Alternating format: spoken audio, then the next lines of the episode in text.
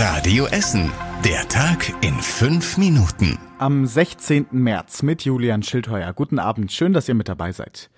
Die Corona-Situation bei uns in Essen bleibt angespannt. Die Inzidenz liegt immer noch knapp über 1000. Gleichzeitig sollen am Sonntag eigentlich fast alle Corona-Regeln und Beschränkungen wegfallen.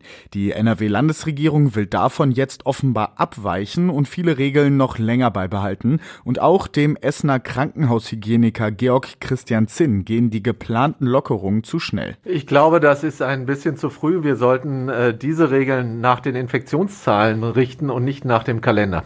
Er sagt weiter, dass die Zahlen und Schicksale der Menschen in der Corona-Pandemie keine Lockerungen zuließen. Das dürfen wir auch jetzt gerade bei diesen Lockerungen nicht vergessen. Wir verlieren pro Woche mehr als 1000 Patienten immer noch an dieser Omikron-Variante. Das heißt, es ist noch nicht ganz vorbei, weil eben sehr, sehr viele Menschen damit angesteckt werden.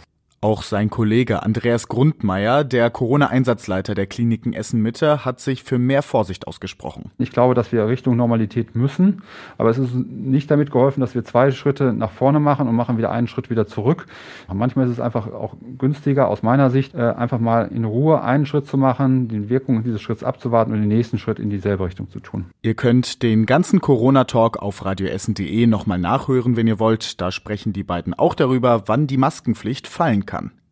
Aus einem anderen Krankenhaus bei uns in Essen gab es heute ebenfalls Nachrichten. Mitarbeiter der Uniklinik in Holsterhausen fordern mehr Personal.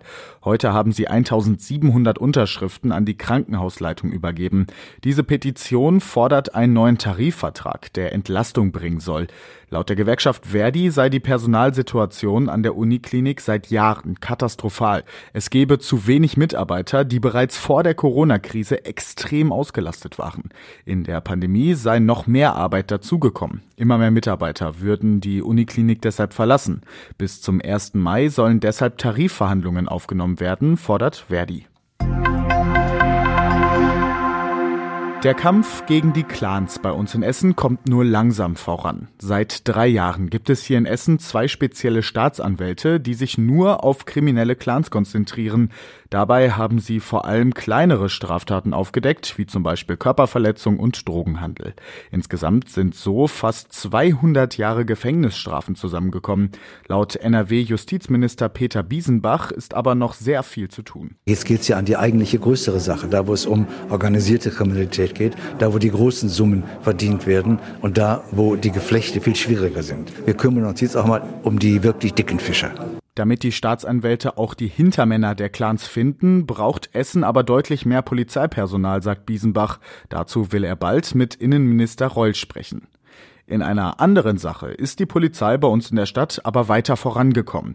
Sie schließt vorsätzliche Brandstiftung nach dem Großbrand im Westviertel vor gut drei Wochen aus.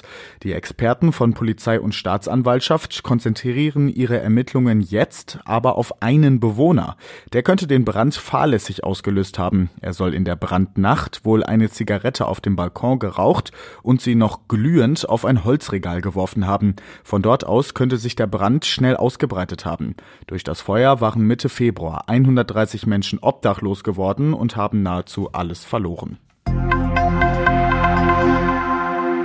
Die Geschäfte und Restaurants an der Rüttenscheider Straße leiden offenbar unter der Umwandlung zur Fahrradstraße. In einer Umfrage der Industrie- und Handelskammer sagen neun von zehn Läden, dass sie weniger Kunden haben, seit die Rue eine Fahrradstraße ist. Sieben von zehn sagen auch, dass sich das im Umsatz niederschlägt. Die IHK hat 700 Unternehmen an der Rue angeschrieben, nur jedes siebte hat allerdings überhaupt geantwortet. Für die anderen scheint das Thema Fahrradstraße keine besondere Dringlichkeit zu haben. Ausführlichere Ergebnisse der Umfrage zur Rue als Fahrradstraße findet ihr auf radioessen.de. Und das war über Überregional wichtig. Russland greift weiter Ziele in der Ukraine an. In der heftig umkämpften Hafenstadt Mariupol sollen russische Truppen ein Krankenhaus unter ihre Kontrolle gebracht haben. Rund 400 Patienten und Mitarbeitende würden dort als Geiseln gehalten. Gleichzeitig hat die NATO heute beschlossen, weiter seine Ostflanke zu stärken. Von der Bundesregierung kommt ein Luftabwehr-Raketensystem in die Slowakei. Und zum Schluss der Blick aufs Wetter. In der Nacht ziehen Wolken am Essener Himmel auf, morgens fällt dann daraus ein bisschen Regen. Nachmittags lockert es dann auf, die Temperatur